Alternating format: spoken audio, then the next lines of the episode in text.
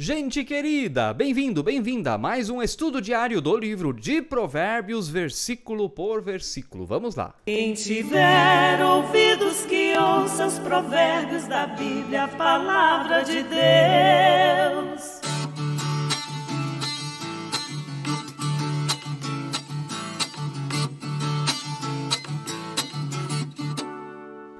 Que alegria que você tá aí com a gente. Inscreva-se no canal caso ainda não seja inscrito, ative o sininho, deixe o like todos os dias, deixe seu comentário e que bom que você tá aí com a gente no Spotify. Sim, nós estamos também em sintonia com o seu coração, com você que nos ouve. Vamos lá, versículo de hoje.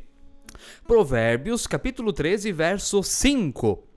O justo odeia a mentira, mas o ímpio traz vergonha e desonra. O justo odeia a mentira, mas o ímpio traz vergonha e desonra. É um versículo bem óbvio, um versículo bem autoexplicativo.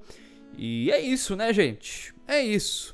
Claro que a justiça tem a ver com a verdade. A balança justa é uma balança verdadeira, que corresponde à realidade que está à frente. Agora, a balança injusta tem a ver então com a mentira. E a mentira ela pode trazer, sim, de fato, e traz de fato desonra, vergonha, porque a pessoa que é descoberta falando mentiras, ela é uma pessoa desmascarada, ela é uma pessoa que perde o crédito, ela é uma pessoa que não receberá mais confiança e que pode perder familiares e amigos também por causa disso. E não esqueçamos, né, gente? O pai da mentira é o diabo.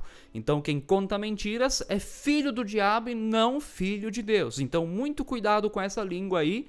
O que, que ela anda falando? Principalmente dos outros. Olha, olha, olha, gente. Vamos cuidar. Que a verdade e a justiça sempre, sempre, sempre estejam em nossa boca e em nossas palavras. Para que, em vez de honra, e vergonha nós possamos trazer testemunho de que somos filhos de Deus e não filhos do pai da mentira, que é o diabo. Abençoada reflexão a você sobre isso. Se você tá na mentira, vai lá hoje, se arrepende diante de Deus e começa a viver a verdade, porque você tá na escuridão e precisa ser trazido à luz para ser verdadeiro, ser o que você é, assim como Deus te criou Deus te fez. Abençoada reflexão, fique na paz de Jesus. Amém. Quem tiver ouvidos que ouça os provérbios da Bíblia, a palavra de Deus.